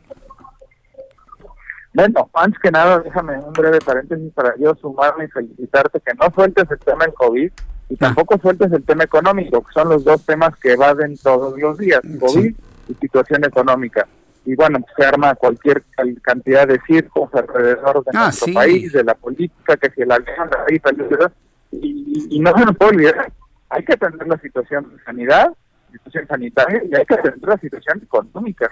Los dos temas me parece que son este fundamentales y bueno, pues me consta que tú lo sigues haciendo y te felicito. Muchas bueno, gracias. Pues lo que dices es correcto. Eh, eh, perdón, pero tienes toda la razón. Como por qué me voy a llevar mi dinero si me están ofreciendo el 5% en México contra una tasa negativa en Alemania? Pues porque empieza a cambiar la percepción de los inversionistas fuera de México y te decía yo como cita eh, el tema de que esto empezó a cambiar a raíz de la mala decisión de la cancelación del aeropuerto y luego vinieron las bajas de calificación en Pemex, luego la degradación de la deuda soberana. O sea, han venido una serie de decisiones que ante la perspectiva de los inversionistas son equivocadas, son erróneas y hacen que eh, pues esto se vea menos atractivo. Te voy a dar un ejemplo. Si yo le dijera hoy a gente de que nos está escuchando, de nuestro querido auditorio y aquí, oye, te pago en Venezuela tasas del 40%, o en México tasas del 5%, o en Estados Unidos en dólares tasas del punto 25%, la verdad es que hoy lo que el mundo está decidiendo, la mayoría del mundo, es Estados Unidos al 0.25%, pero en dólares norteamericanos. Mm. Las tres cosas que te puse en comparación, en segundo lugar quedaría, me voy a México en pesos mexicanos al 5%, y en tercer lugar quedaría, me voy a Venezuela a ganar el 40%. Nadie quiere irse a Venezuela, nadie quiere irse a Argentina. Por eso te decía, por más que pasen cosas, por más que no esté en la agenda de este gobierno y de este presidente, muchas de las cosas que Coparmex, grupos de empresarios, Asociación de Bancos de México, en fin, me, podría citarte en mil eh, eh, especialistas, organizaciones y demás. Lo que no podemos perder es el grado de inversión, porque en ese momento se viene una cadena de eventos desafortunados y un efecto dominó que te acaba por tumbar el tipo de cambio, mandar al cielo las tasas de interés, y ahí en ese momento pierdes la capacidad de poderle ofrecer a la población inflación baja, que no pierda poder adquisitivo con su sueldo, créditos hipotecarios, la gente que puede y que últimamente ha podido irse haciendo con apoyos como el Infonavit y una casa. Entonces, perder el grado de inversión sí sería trágico y sería catastrófico. Y por más que paguemos tasas de interés, no seríamos capaces de reducirlo. Y contestando concretamente tu pregunta, pues es esta constante evaluación que el mundo de las inversiones hace en dónde me conviene estar si yo como inversionista empiezo a ver que la situación crediticia y económica de México se empieza a deteriorar, ya no se convierte tanto en un tema de tasas de interés, Jesús Martín, se convierte más en un, en un tema de riesgo. Mm. Ya no me conviene ese riesgo por más que me paguen, porque si te pago el 5% y tú te vienes a México a 22 pesos con 50 que te dan por tus dólares, y mientras tú estás en México, el tipo de cambio brinca a 24.50, ya de nada sirvió el 5%, Jesús Martín, porque a la hora que quieras recomprar tus dólares a 24.50 te va a costar 2 dólares por cada peso, o sea, el 10%. Ah. Perdiste el 5%, ¿me explico? Entonces, entran varias variables en juego, pero las principales, riesgo, rendimiento y tipo de eso es lo que están evaluando los, eh, los protocolos de inversión global. Vaya, no, no, no, no es una decisión nada sencilla. Entonces, eh, por eso se requiere en ciertos niveles de inversión, bueno, no hago menos a, los pequeños ahorradores o pequeños inversionistas, pero se convierte en un asunto que debe asesorarse, ¿no? E inclusive hacer proyecciones de lo que, de diversos escenarios en el corto, mediano y largo plazo, estimado Juan. Entonces, el jueves se va, se va a decidir entonces, ¿qué? ¿Que, que se recorte la tasa de interés? ¿Tú piensas eso? Sí, sí, este, así es, y entonces lo que va a suceder es que cuando está ya al 4.5 en lugar de al 5, pues muchos van a decidir irse porque van a decir, bueno, se me está reduciendo en punto 5 el rendimiento que yo tenía antes en 5 y pues entonces prefiero irme a dólares al punto 25, pero estoy en dólares. Y duermo más tranquilo durmiendo en dólares, aunque mi rendimiento sea infinitamente menor. Mm. O invierto en acciones de empresas norteamericanas, o invierto en otro tipo de bonos, pero no me voy a quedar con la exposición de un tipo de cambio que está muy volátil y con un país que tiene una perspectiva hacia adelante bastante negativa y que además tiene el riesgo de perder el grado de inversión. Entonces, pues, perdón, yo como dice rayado, pase lo que pase, no podemos descuidar las finanzas públicas, no podemos descuidar el tema económico, porque de verdad esto nos pega a todos. No es un tema de empresarios, no es un tema de ricos, no es un tema de gente acomodada, no, no, es un tema que nos pega absolutamente a todos, mi querido. Qué bueno que lo mencionas así, ¿eh? qué bueno que lo mencionas así, porque no, no, no falta quien piense, ay, ya van a hablar de sus asuntos de ricos, ay, yo ni siquiera puedo ahorrar, yo no tengo inversiones, yo ni siquiera conozco los dólares pero es un, es un asunto que nos pega la economía del país. Oye, para el público que nos está escuchando, que son empresarios, ahorradores, que quieran, pues de alguna manera, una palabra tuya, ¿no? una orientación ante todas estas variables que nos has presentado para hacer con su, para qué hacer o qué no hacer con su patrimonio, regálanos por favor una cuenta de Twitter, tu cuenta de Twitter para que el público te siga, te contacte, te pregunte. Con mucho gusto y además, este, pues cada vez con, más gente de tu querido auditorio que me pregunta, que me busca, eh, para dudas económicas y financieras en arroba Juan S. Musi, arroba Juan S. Musi, Jesús. Arroba Juan S. Musi, y tu apellido Musi como suena, M-U-S-I, ¿verdad? Correcto, Jesús. Muy bien. Bueno, pues Juan, como siempre, yo te agradezco mucho tu tiempo, tu disposición, tu conocimiento. Gracias por tanto que das a este programa, mi querido Juan. Te envío un fuerte abrazo. Es para mí un placer formar equipo contigo, mi querido José Martín. Un abrazo con mucho cariño. Muy buenas tardes. Muy buenas tardes, igual con mucho cariño, mi querido Juan. Juan Musi, Juan Musi Amione, analista financiero, es, uno de los financieros, híjole, ¿qué, le puedo decir? Más abiertos, más claros, sin, sin rebuscarle a la información para que usted tome decisiones. Así que sígalo a través de su cuenta de Twitter, arroba Juan S. Musi, Juan S. Musi, y ahí le va a decir finalmente qué es lo que más conviene en función de sus necesidades, de sus intereses, de sus posibilidades a corto, mediano o largo plazo. Por lo pronto vamos a estar muy atentos de lo que suceda pasado mañana jueves en esta junta con el Banco de México en donde, bueno, pues ya Juan nos anuncia que espera que se, que se recorte la tasa de interés en medio punto porcentual.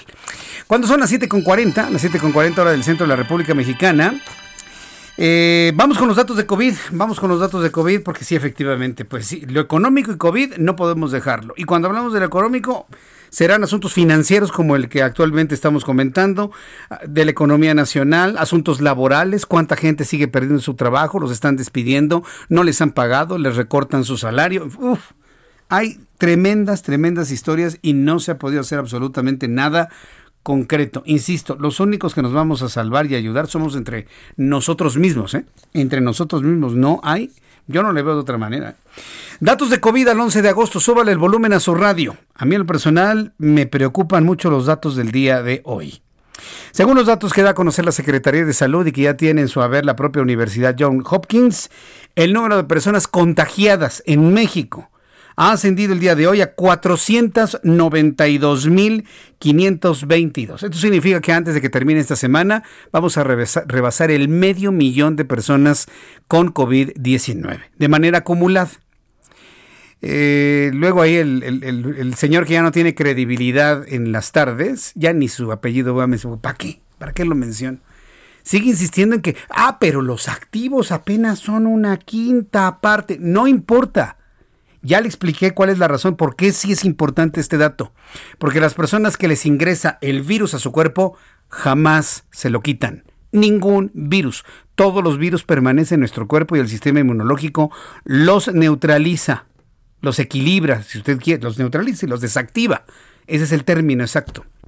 Entonces, hay 492.522 mexicanos con el virus de COVID en su cuerpo.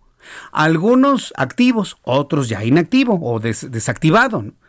Pero 492.522 mexicanos tienen el COVID en su cuerpo, según estos datos, ¿eh? Y, y que conste que no estoy mencionando que si son tres veces más, que si nos están mintiendo, que si están ocultando datos, con los purititos datos de la Secretaría de Salud. Casi medio millón de mexicanos con COVID, de ayer a hoy, 6.686 contagiados más, 6.686 más. Debería estarle informando que el número de contagiados ha bajado a 4.000, ya bajó a 3.000, ya bajó a 2.000, ya bajó a 1.000. Debería yo estarle informando eso a estas alturas del año, pero no. 6.686 contagiados de ayer a hoy. Muertos, mexicanos muertos. No son bultos, no es ganado, señores, del gobierno. Aunque se enoje el presidente. 53.929 mexicanos fallecidos al día de hoy. Y ahí sí no, cuáles son activos y cuáles no son activos. No, no, no, todos están muertos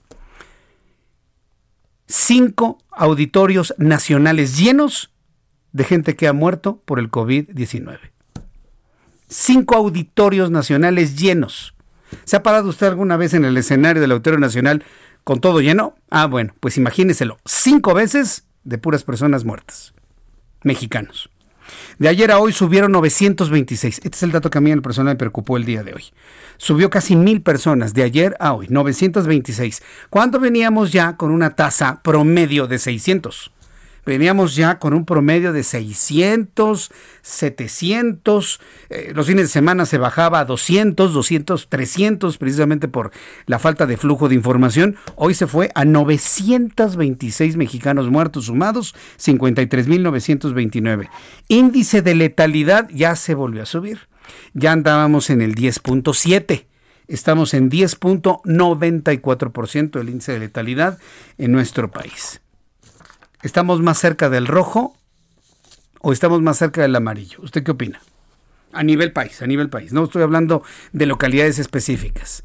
A nivel país, dígame usted si estamos más cerca del rojo o estamos más cerca del amarillo. Yo creo que estamos más cerca del rojo. ¿eh? Entonces, esto me sirve para decirle, ¿queremos bajar estos números? Usted y yo. Olvídense del señor Gatel y olvídense del señor López Obrador. Olvídense de ellos. Usted y yo, ¿qué vamos a hacer para bajar este índice? Primero, si tiene posibilidad de no salir a la calle, no salga. Ay, es que necesito pasear, Jesús Martín. Aguántese. Si usted tiene la posibilidad económica, social, familiar de mantenerse en casa, manténgase en casa. Pero si no tiene esa posibilidad, necesita salir, ah, bueno, entonces cubrebocas. Porque si sirve, yo lo uso porque sí sirve, yo me lo pongo, el cubrebocas, y es la gran campaña del Heraldo Media Group a nivel nacional, una campaña que ha inspirado a otras organizaciones, a otras cúpulas, a otras confederaciones a hacer sus propios esfuerzos, ya lo hizo Coparmex, se llama cubretón, eh, cubretón, sí, cubretón, cubretón. Entonces, usemos el cubrebocas, no importa que sea N95, no, no, no, puede usted confeccionarlo, el cubrebocas que usted tenga, los quiere comprar diariamente desechables, quiere comprar estos de tela para que usted los lave, le digo que el mío, el mío huele hasta bel rosita porque lo lavé en la mañana. Huele rico, ¿no? Entonces es, como una prenda personal, así como se pone su, ropa interior, su camiseta, su, su, truza. Ah, pues también el cubrebocas ya va a ser parte de nuestro atuendo de todos los días. Hágalo. Yo, yo, le recomiendo que lo haga y síganos en esta gran campaña. Yo le invito a que siga el Heraldo. Síganos en el Heraldo Radio, síganos en el Heraldo Televisión, síganos en el Heraldo Prensa, síganos en el Heraldo Web para conocer precisamente más de esta campaña en donde le estamos invitando todos a que se ponga el cubrebocas. De verdad, sí sirve y lo tenemos fundamentado con investigaciones científicas. Y porque sí sirve, yo me lo pongo. Ahí lo tengo puesto, por eso me escucha así en radio, así un poquito como, como hueco. Pero sí, sí, ahorita me lo quito para que se escuche un poco más claro. Además que estoy solo aquí en el estudio, puede verme en el estudio a través de nuestra página en Twitter del Heraldo de México arroba Heraldo de México, ahí nos ve, ahí en Twitter, ahí me observa y lo estoy saludando en este momento. Bueno, tengo un contacto a través de la línea telefónica con Raimundo Sánchez Patlán, subdirector editorial del Heraldo de México. Mi querido Ray, qué gusto saludarte, bienvenido, muy buenas tardes. Buenas tardes, Jesús Martín. Un gran abrazo a ti y al auditorio. Y como bien dices, yo también me pongo el cubrebocas porque sí sirve. Porque sí sirve. Vamos a, a, entrar en materia de lo que traemos esta semana, Jesús Martín. Entramos en materia, claro que sí. Bueno, pues este, estamos viviendo que, viendo que la época de la 4T también es la época de los Tlatuanis y pues el, el Partido Revolucionario Institucional, más bien su líder eh, Alejandro Moreno Cárdenas, pues prácticamente se auto ungió como el Tlatuani del Revolucionario Institucional, hizo un copy-paste de las formas y los modos con los que el presidente López Obrador manejó a Morena en su momento, previo a la elección de 2018, y pues ahora él se se pone como el único interlocutor válido entre el priismo y la 4T y eh, obviamente con la oposición. ¿De ¿Qué hizo Alejandro Moreno Cárdenas Jesús Martín? Pues eh, modificó, dio un albazo ahí para modificar los estatutos del partido, para ser él quien defina las candidaturas, este, quien defina las alianzas, incluso hasta quien defina cuál va a ser el sentido del voto de los legisladores de su partido, eh, es decir, está rompiendo de un plumazo la continuidad de este bloque opositor que se estaba conformando en el Senado y en la Cámara de Diputados, este bloque que recordarás eh, junto con los amigos del auditorio, que fue un dique importante eh, contra el que Morena pues no pudo pasar y se estrellaba cada que pretendía aprobar iniciativas que pues estaban surgidas de caprichos o intereses poco claros, pues ahora el señor Alejandro Moreno Cárdenas decide qué él va a hacer, que él lo tienen que consultar. Eh, para ver qué sentido, el sentido de los votos en el Congreso. Esto lo hizo a través del artículo 119 de los estatutos, en los que pues ya está obligando a los legisladores a textual consultar a la persona titular de la presidencia del Comité Ejecutivo Nacional el sentido del voto en aquellas iniciativas cuyos temas sean de interés público y transmitir esa resolución a los integrantes de su grupo parlamentario, Jesús Martín.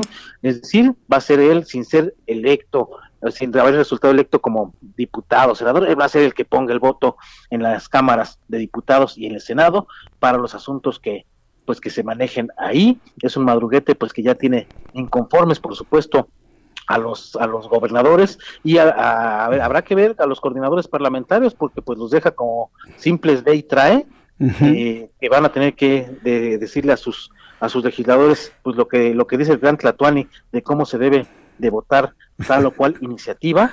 Eh, y bueno, pues ya vamos, a, eh, estamos viendo que va a surgir en el PRI una rebelión ahí de, gobernadores. Se sabe que están de su lado nada más el del Estado de México, eh, este de Alfredo del Mazo y el gobernador de Oaxaca, Alejandro Moreno, pero el resto estudia ya los escenarios para poner freno a estas intenciones de Alejandro Moreno, que ahora sí, pues está ganando a pulso el apodo de Amlito que le han endosado en su propio partido. Pues, pues lo sabíamos desde un inicio de, que, de que su corazoncito late del lado izquierdo, eh, querido Ray.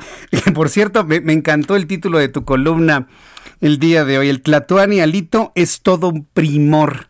No, pues bueno, está... pero perfecto, ¿eh? Con todo es el, título está conformando esto, porque además Jesús Martín, lo que él dice que, lo que él, él justifica la decisión de que sea él quien defina la política de alianzas. Él dice que va a buscar alianzas ganadoras para sus candidatos y por supuesto pues la única alianza eh, con la que podría ganar el PRI es aliándose a Morena, por supuesto, que es Martín. No, no hay, no hay para, dónde hacerse porque eh, pues no vemos al PRI aliándose con el PAN, mucho menos con el PRI que está muy disminuido. Y bueno, ya todo el mundo está hablando que ahora sí ya se está concretando el primor, porque todo el mundo sabe además, Jesús Martín, que al partido al que quiere prácticamente erradicar el presidente es al PAN, no al PRI. Entonces están viendo la alianza que está haciendo el dirigente Alejandro Morenas con, con Morena prácticamente, la, ya la están anunciando y vamos a ver, vamos a ver si lo dejan los gobernadores y los legisladores Jesús Martín de su partido.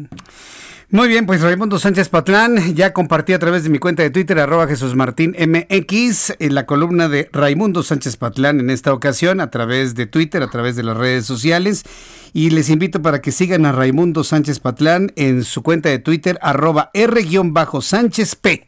Es correcto, ¿verdad? Así es tu, tu, cuenta. Así es, así es Jesús Martín. Muy bien. No, se pierdan la columna de Raimundo Sánchez Patlán. Ya la pueden encontrar en mi cuenta de Twitter, arroba Jesús Martín MX, y en la de él, arroba R-Sánchez P. Mi querido Ray, gusto en saludarte y gracias por estar con nosotros como todos los martes. Gracias a ti por tu generosidad, Jesús Martín. Que te vaya muy bien. Hasta pronto. Muy bien. Ah, eh, Raimundo Sánchez Patlán, extraordinario analista político. A mí me gusta mucho platicar con él todos los martes porque trae, trae muy buenos temas, pero una, una observación de las cosas que no cualquiera lo detecta. ¿eh?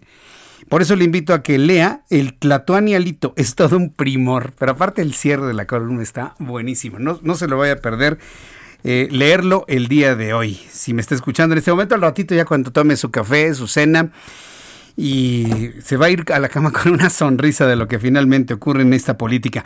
Bien, me quedan tres minutos de programa. En estos tres minutos rápidamente, noticias rápidas que le tengo que compartir a esta hora de la noche. Una, las autoridades alemanas han ordenado el cateo de dos propiedades en la región de Baviera. como parte de una investigación contra Emilio Lozoya, así como de su esposa por el delito de lavado de dinero. Baviera. Se pudieron haber comprado alguna casita ahí en, ¿En dónde? En Xochitepec o donde sea. Ah, no, Baviera. No, pues usted y yo. Se nos abren los pies, por no decirlo de otra manera, ¿no? Nos salen ronch. Baviera. Wow. Detienen a uno de los 19 funcionarios de la Policía Federal por presuntos desvíos millonarios. La Fiscalía General de la República detuvo a Eleuterio Enrique Pérez Romero, quien fuera jefe del departamento en la Secretaría de Gobernación y en la entonces Policía Federal Preventiva. Pérez Romero estaba señalado por el presunto desvío de 2.500 millones de pesos. Otra nota, asesina a Luis Miranda Cardoso, padre del exsecretario de Sedesol. La Fiscalía General de Justicia del Estado de México informó que esta mañana fue encontrado el cuerpo de Luis Miranda Cardoso, padre del exsecretario de Desarrollo Social, Luis Miranda Nava. También quiero informarle que México tiene suficiente presupuesto para adquirir vacunas contra COVID. Esto lo dijo hoy en la mañana. El presidente habló de 100 mil millones de pesos. ¿De dónde va a sacar el dinero? No lo sabemos pero habló de 100 mil millones de pesos para comprar medicamentos y la vacuna que, por cierto, hoy se anunció en Rusia. Revelan cuándo llegará la vacuna rusa a América Latina. El Fondo de Inversión Directa de Rusia anunció su intención de recibir la autorización para la primera vacuna contra COVID en varios países latinoamericanos antes de noviembre. Y esto me lleva precisamente a la noticia de Rusia. Rusia y Vladimir Putin anuncian al mundo que han logrado tener ya la primera vacuna contra el COVID-19 y la bautizaron como Sputnik 5 lo que nos hace recordar a la carrera espacial y esta guerra o carrera entre Rusia y los Estados Unidos. Obviamente los Estados Unidos han desacreditado por completo la vacuna rusa, al igual que la Organización Mundial de la Salud, que debe, dice la Organización Mundial de la Salud, esa vacuna debe cumplir con todos los protocolos que establece la OMS para certificar la confiabilidad de esta vacuna. Otra más, la Organización Panamericana de la Salud hizo un llamado al gobierno mexicano para incrementar la capacidad de pruebas para detectar COVID-19 ante la proyección alcanzada de 150 mil muertos. Sigue la OPS diciéndole al gobierno de López Obrador, pruebas, pruebas, más pruebas. Pero este gobierno, por un interés meramente político, niega hacer pruebas. Lo espero mañana en punto de las 2 de la tarde. Recuerde, a las 2 por el 10, a las 2 por el 10 de su televisión con todas las noticias. 6 de la tarde, Heraldo Radio. A nombre de este equipazo de profesionales de la información, le deseo que tenga usted muy buenas noches y continúe con la programación del Heraldo Radio. Esto fue Las Noticias de la Tarde con Jesús Martín Mendoza. Heraldo Radio. La HCL se comparte, se ve y ahora también se escucha. Even when we're on a budget, we still deserve nice things. Quince is a place to scoop up stunning high-end goods for 50 to 80% less than similar brands. They have buttery soft cashmere sweaters starting at $50, luxurious Italian leather bags, and so much more. Plus, Quince only works with factories that use safe, ethical, and responsible manufacturing. Get the high-end goods you'll love without the high price tag with Quince. Go to quince.com slash style for free shipping and 365-day returns.